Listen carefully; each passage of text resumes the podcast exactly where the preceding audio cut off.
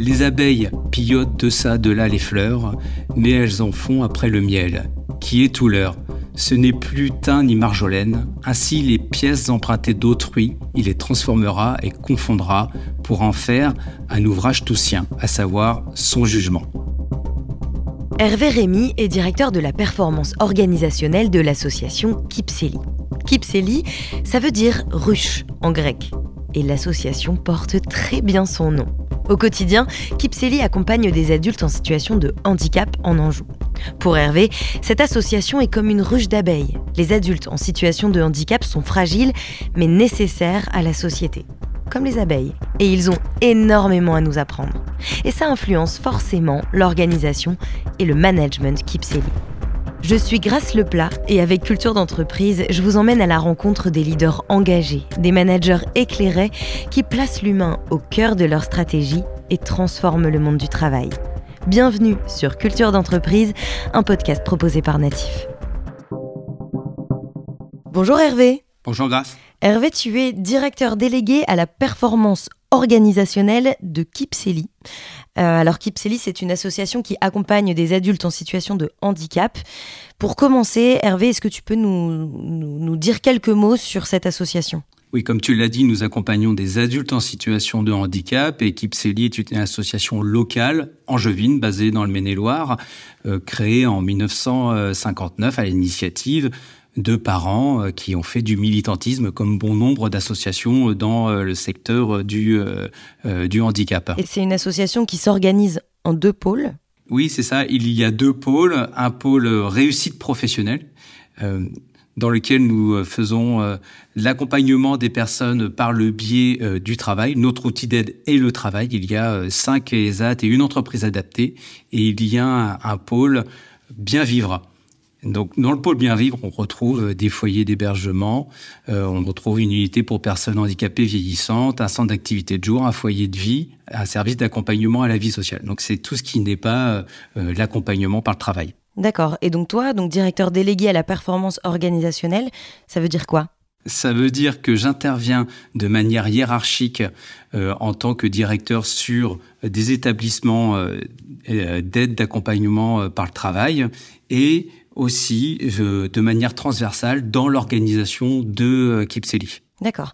Euh, au total, Kipseli, ça représente 600 personnes accompagnées, 200 salariés dans l'association. Et ce qui est euh, intéressant avec ton parcours, Hervé, c'est que toi, tu ne viens pas du tout du domaine médico-social. Tu as une formation qui est technique à la base, tu as travaillé dans l'industrie en tant que responsable supply chain notamment, responsable qualité et, plein d'autres choses. Est-ce que tu peux nous raconter comment est-ce que toi, tu t'es retrouvé à gérer une association comme Kipseli? Alors comment je me suis retrouvé euh, directeur des arts? Parce que j'ai commencé directeur des arts. Hein. Euh, euh, j'ai fait une bifurcation professionnelle en 2012. Donc par le biais d'un recruteur. Je, je, savais que je voulais donner quelque chose de moi de manière plus utile que ce que je faisais dans l'industrie. Et en échangeant avec un recruteur, on a parlé d'un poste de directeur des AT.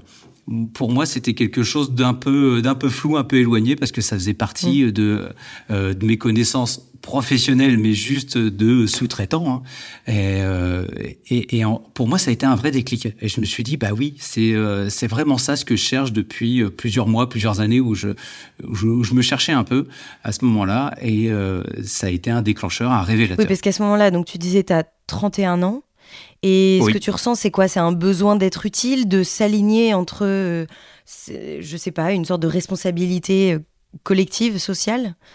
C'est complètement euh, cela dans le sens où je sentais un tiraillement fort que j'arrivais difficilement à gérer entre ce que je voulais faire et faisant partie d'un grand groupe d'une multinationale, ce qui m'était demandé de faire. C'est-à-dire entre mon quotidien de, opérationnel très proche des salariés et, euh, et bien des gens qui gèrent euh, que via les reportings et, euh, et, et, les chiffres. Et à un moment, euh, bah j'ai tenu compte des signaux que me, me, me, donnaient mes proches et puis aussi mon mmh. corps. Et, et, à ce moment-là, euh, qu'est-ce que toi, alors je sais pas, c'est peut-être une question étrange, mais qu'est-ce que toi tu apportes à l'association avec ton background? Ce que, ce que j'apporte, c'est une vision managériale horizontale. Et je pense que ça, c'est le, plus, c'est le plus important. Et euh, c'est un grand changement. Mm. Euh, quand j'arrive dans, euh, quand j'arrive dans, dans l'établissement, d'abord un établissement et puis après plusieurs établissements, mais c'est vrai, c'est vraiment ça. Et c'est un management par la confiance avec une position basse et humble. Ça veut dire que je me souviens d'une de mes premières réunions à dire à l'équipe. Eh bien, moi, je connais rien au médico-social, je connais rien à l'accompagnement des personnes en situation de handicap, mais vous, vous savez faire. Quoi. Euh, je n'arrive pas du tout en étant le sachant, contrairement en fait euh, au directeur que je remplaçais, qui lui était le, le, le sachant par son vécu, et moi j'étais euh, pas du tout, pas du tout le sachant. Alors, ça peut être un peu effrayant pour, pour certains, forcément, et puis ça a libéré aussi des énergies à d'autres à d'autres endroits. Et ce que j'ai apporté, bah, c'est, je dis, bah, c'est ma façon de faire, c'est le management, c'est ma, ma, proximité avec les membres de l'équipe. Et en fait, je, pour moi, je me considère comme intégrant complètement partie intégrante de l'équipe. D'accord. Euh, tu me disais aussi quand on a préparé ce podcast que euh, ce qui était important pour toi, c'est que chacun ait une voix. Ah oui. Euh, ce que je dis, c'est fréquemment, c'est que les gens qu'on n'écoute pas perdent leur voix. Et ça, moi, je, j'en suis plus que convaincu parce que c'est quelque chose que j'ai vécu dans mon enfance avec mon entourage, euh, que ce soit euh, mes parents, mes oncles et tantes, euh, sont des personnes qui travaillaient en usine ou voilà, mmh. c'était vraiment des, des, des, ouvriers de production. Et, et, le soir, le week-end, ils avaient plein de choses à dire sur leur travail et c'était des choses positives parce qu'ils aimaient leur travail, ce qu'ils faisaient et ils avaient des remarques pertinentes. Mais à chaque fois, il y avait le même constat, c'est euh, je suis pas écouté, je suis pas écouté. Mm. Et euh, bah, moi, j'ai à un moment euh, en, en, responsabilité, eh bien, euh, je me dis, bah, ça, c'est euh, ça, ça a forgé quelque chose chez moi. Et comment je fais moi pour pas qu'il se passe ça dans les équipes que je gère? Et ça, c'est mettre en place des choses managériales pour que chacun puisse être entendu et écouté et au même niveau que n'importe qui d'autre. En fait, chacun euh, de la même façon. C'est une question, c'est une question d'équité. Ouais, ça, on va on va en parler un petit peu plus, mais d'abord, on va parler de la culture d'entreprise, de alors pas forcément de Kipseli, mais en tout cas toi du pôle que tu diriges, euh, qui est euh, la réussite professionnelle dans l'association. Est-ce que euh, le fait de travailler avec euh, des adultes en, situation de handicap a un impact sur la culture d'entreprise? Ça a évidemment un impact euh, dans le sens où on doit adapter et tout adapter pour que chacun soit en réussite professionnelle.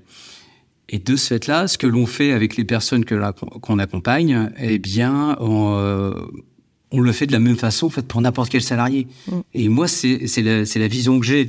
Euh, c'est de dire euh, chacun doit être en situation de réussite au travail, que ce soit les personnes euh, que l'on accompagne ou, euh, ou les salariés des établissements, de l'association. Donc ça a un impact fort en fait dans la vision et dans la façon de, de faire.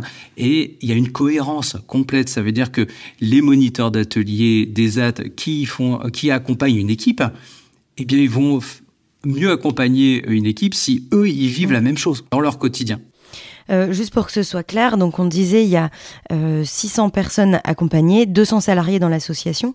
Est-ce que dans ces 200 salariés, euh, il y en a qui sont en situation de handicap? Il y a des salariés en situation de, de handicap. Euh, avec des, euh, des handicaps qui peuvent être variés, euh, connus ou pas connus. enfin, ils sont pas obligés de, dénoncer. Mm. Voilà, bah, c'est ça. Il n'y a pas forcément besoin, besoin de le dire. Mais oui, il y a des salariés en situation de handicap et d'ailleurs, dans des recrutements, de manière volontaire, j'ai recruté, j'ai souhaité recruter des encadrants en situation de handicap. Euh, et, c'est une notion d'exemplarité. Et je mm. trouvais que ça fait partie euh, intégrante de notre de notre culture d'entreprise, c'est de dire euh, on prône l'inclusion des personnes dans les entreprises. Nous, on va chez des clients et puis on propose en fait les services de personnes en situation de handicap. Mais nous, en fait, qu'est-ce que l'on fait chez nous? Mm. euh, Comment ça se passe chez nous en interne? Eh ben, Chez nous en interne, eh bien, c'est de se dire eh bien, allons recruter, c'est ce que je me suis dit, euh, allons recruter des encadrants euh, en situation de handicap. Et ce qui est intéressant avec ce que tu dis là, c'est que tu appliques euh, dans l'association ce que tu t'es appliqué aussi à toi-même, c'est ne pas se mettre dans une case et ne pas s'arrêter au CV d'une personne et vraiment l'accompagner. C'est aussi pour ça qu'on parle de réussite professionnelle, mais l'accompagner à découvrir un métier, découvrir des compétences, évoluer c'est que chacun, je considère que chacun a en capacité mm. euh, de euh, voilà de faire quelque chose. Et c'est pas au travers de diplômes euh, que ça que ça se mesure. Non c'est concrètement en fait c'est j'ai de l'exigence sur les valeurs sur les valeurs que l'on partage. Quand il y a des entretiens de recrutement c'est Déjà, je fais des entretiens de recrutement de manière appréciative. Euh, j'ai été formé à la démarche appréciative et je fais des recrutements de manière appréciative afin de pas mettre en tension les, euh, les candidats, mais plutôt les mettre à l'aise. Donc, il y a de la verbalisation euh, dans la démarche appréciative et euh, c'est surtout de la réussite. Parlez-moi d'une réussite professionnelle. Voilà. Et, et, quand on parle de ça, eh bien, il y a plein de choses qui qui arrivent, des tensions qui qui sont relâchées et il y a une rencontre qui se, qui se crée. Et moi, je partage aussi un moment de, de réussite. Et comme ça, on est au même niveau. Et, et je me dis, ça commence par le recrutement. C'est ce qui va se passer après euh, dans le quotidien, dans l'entreprise. Euh, tu parlais des, des valeurs. Est-ce qu'elles sont énoncées, ces valeurs-là? Oui, on a. Alors, les valeurs sont énoncées, elles sont, euh, elles sont, elles sont vécues aussi euh, chez, chez C'est presque le plus important. Hein. C'est le plus important en fait. On, euh, ce qui y a dans, dans, ce qui est énoncé dans la charte de l'association, euh, ça a été le, le, travail en fait de ce qui est vécu euh, au sein du conseil d'administration, des salariés. Donc, il y a eu un travail de projet associatif et on est ressorti des, des valeurs. Et les valeurs de, de responsabilité. Euh, ça, c'est quelque chose de, de très fort. Euh, voilà, je suis salarié euh, chez Kipseli, je suis responsable des engagements que j'ai pris et du travail que je fais vis-à-vis des personnes qu'on accompagne. On a un objet qui est énoncé dans, dans les statuts de l'association. Et comment, moi, en fait, je porte cette responsabilité? Et ça, c'est euh, ça, c'est important. On a une nécessité de service et on doit euh, s'occuper des personnes. Donc ça, c'est une notion de responsabilité, de responsabilité aussi euh, vis-à-vis de la société. Et on, a aussi notre responsabilité sociétale et, et, environnementale. Donc ça aussi, c'est quelque chose de fort et qu'on construit au fur et à mesure. On a une feuille de route RSE qui est en construction en ce moment. Donc on a aussi une valeur de, de dignité la dignité humaine. Euh, comment on peut euh, se construire si euh, on n'est pas considéré en fait. Hein. Donc ça c'est c'est aussi c'est aussi vécu à tout à tous les niveaux. Et puis des, valeurs d'humanisme. Mm. Hein. C'est nous sommes des humanistes profondément. Ça veut dire quoi être humaniste? Ça veut dire c'est la considération de des, des personnes et en faisant tomber les a priori. Ça veut dire que on, on peut avoir chacun. Moi, j'ai des a priori, mais c'est j'en fais quoi de ces a priori? Je euh, j'ai des jugements. Je fais quoi de ces jugements? Eh bien, en fait, est-ce que je peux les mettre de côté et dépasser ça? Et, euh, et, et c'est là où on va on va plus loin. En fait, on fait tomber toutes les barrières pour avancer ensemble. Tu parles de justement cet équilibre à trouver entre responsabilité euh, individuelle et collective. Tu parlais aussi euh, au début de notre échange de euh, l'horizontalité, cette volonté d'horizontalité quand tu es arrivé dans l'association. En termes de management, comment ça se traduit ça? Ça se traduit aujourd'hui par des entretiens, d'être à l'écoute. Ça veut dire que ce que il y a, il y a des managers, il y a toujours une hiérarchie. Hein, on n'a pas cassé, on n'a pas cassé les hiérarchies. Et euh, au, fil des années, euh, j'ai expérimenté, nous avons expérimenté et nous sommes arrivés aujourd'hui à quelque chose de, de construit avec euh, chaque salarié a un temps d'écoute en un à un toutes les semaines d'une demi-heure. Et dans cette demi-heure, c'est le salarié qui euh, qui parle avant tout. Euh, en premier en premier lieu, le salarié dit ce qu'il a envie de dire. Euh, c'est comment ça va, mais comment ça va vraiment quoi. Dis-moi ce qui se passe là, ce que tu as envie de dire. Et ensuite, le, le manager est vraiment euh, à l'écoute, c'est de l'écoute active. C'est-à-dire qu'à ce moment-là, c'est planifié. Euh, il n'a pas son téléphone, il n'a pas son ordinateur, euh, il n'est pas euh, pas joignable à ce moment-là, sauf, euh, sauf s'il y a vraiment une grosse urgence. Mais c'est plutôt quand même rare que tout soit urgent euh, tout le temps.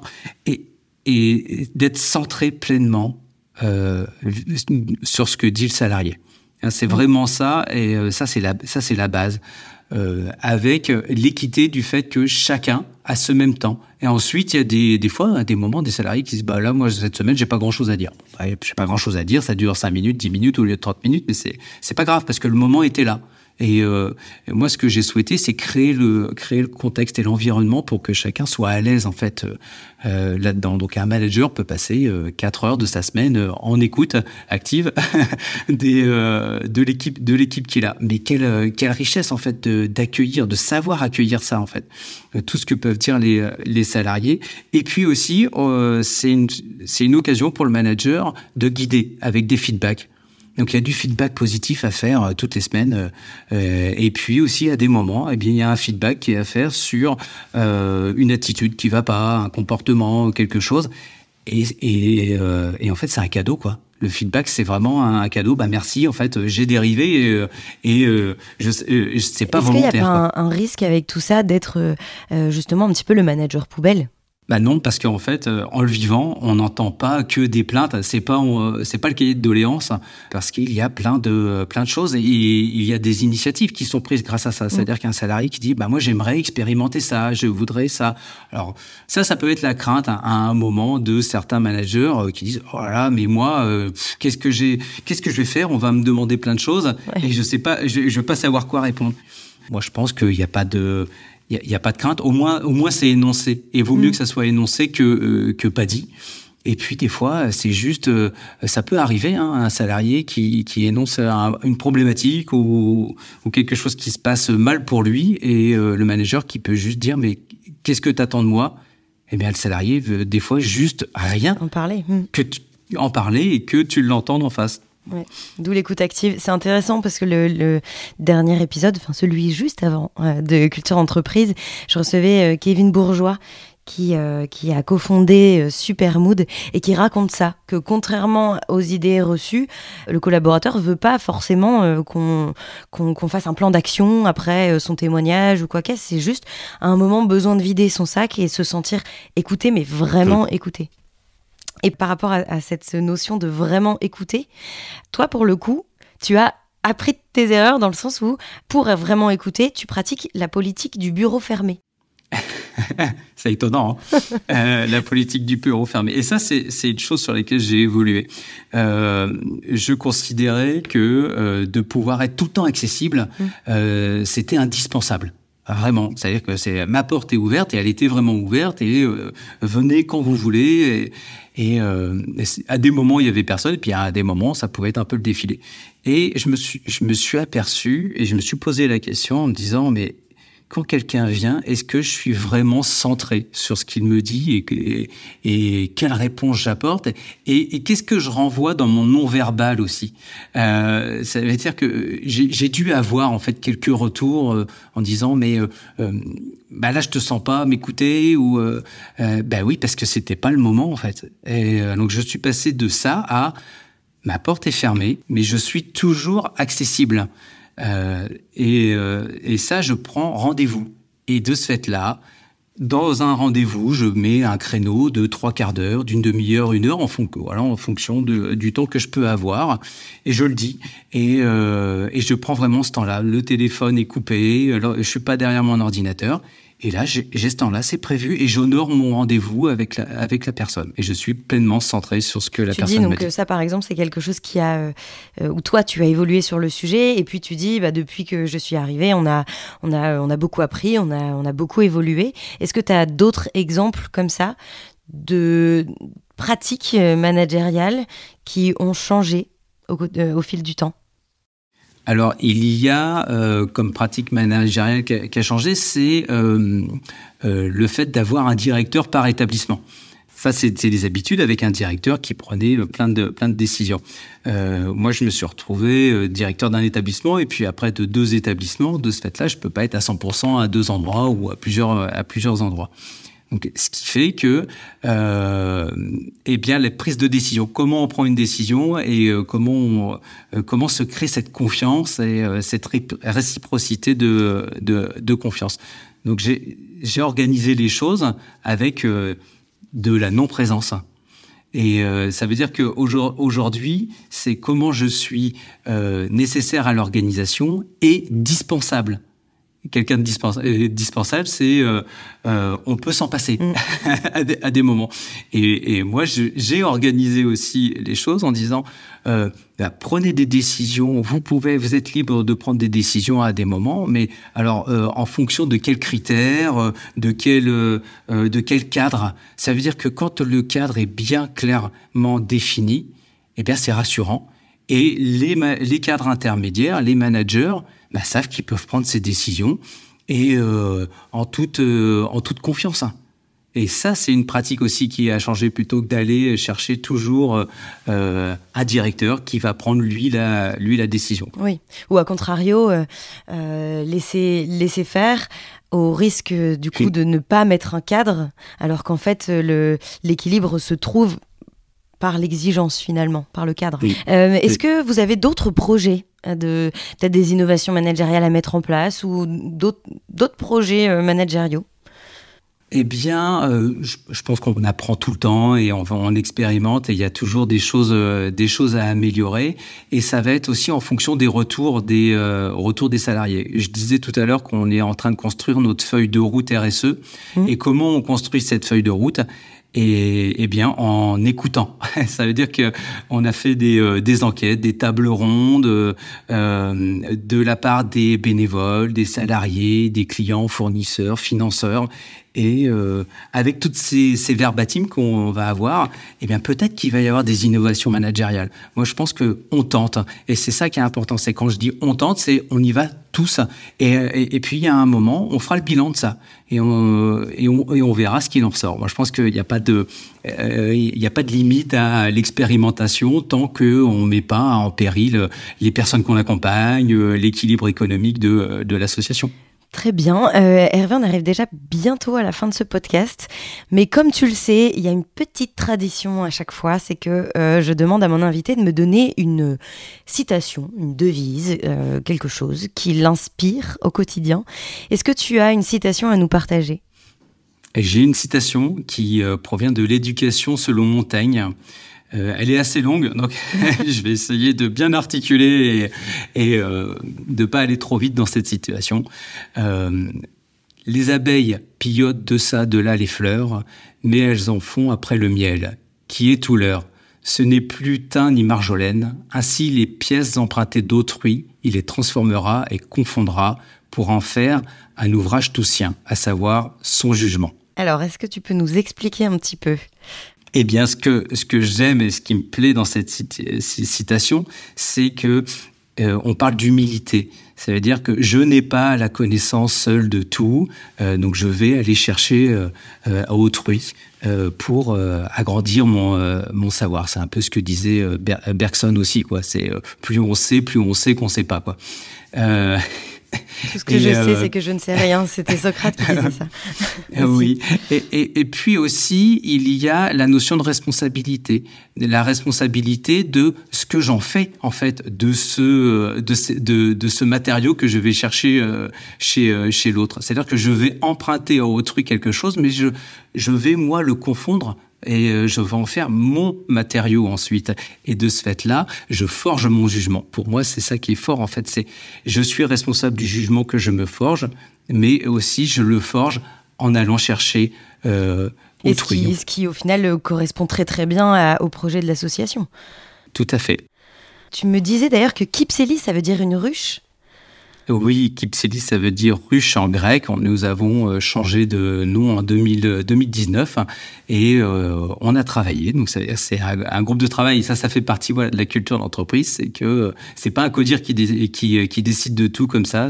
Donc il y avait des bénévoles et des salariés. Et, ce nom est ressorti de ruche. Et ce qui nous a plu dans ce nom de ruche, c'est que ben, la ruche accueille euh, les abeilles et euh, comme les personnes que l'on accompagne, euh, eh bien les abeilles sont fragiles, mais comme les personnes qu'on accompagne, elles sont nécessaires à la société. D'accord, oui, c'est très intéressant. Et c'est vrai que pour bah, une association qui travaille avec des adultes en situation de handicap, c'est inspirant, je trouve aussi de le voir comme ça. Les abeilles, ce sont des insectes en voie de disparition d'ailleurs mais qui sont tellement riches, enfin qui, qui sont tellement un parce qu'ils produisent. Et d'ailleurs, je crois qu'on est incapable de produire euh, du miel artificiel. Ça fait partie des seules choses qu'on ne sait pas produire euh, artificiellement. Je trouve ça très intéressant. Donc, quand on fait le parallèle avec cette citation, au final, on découle plein de choses. C'est euh, donc une très belle citation. Merci beaucoup, Hervé. Et puis, bah, on arrive à la fin de ce, de ce podcast. Donc, euh, merci beaucoup, Hervé, pour, pour ton temps et puis de nous avoir raconté un petit peu tout ça. C'était très intéressant. Merci, grâce. Merci d'avoir écouté cet épisode. Ce podcast vous a plu? Partagez-le autour de vous et abonnez-vous pour ne pas rater les prochains épisodes. Au fait, vous connaissez Natif? Chez Natif, nous mettons la culture de l'écoute au cœur de vos projets. Avec l'audio, on va raconter votre histoire, engager vos collaborateurs et pourquoi pas challenger votre newsletter. Bref, le champ des possibles est dingue. On va révolutionner votre com interne. Rendez-vous sur natifpodcast.fr.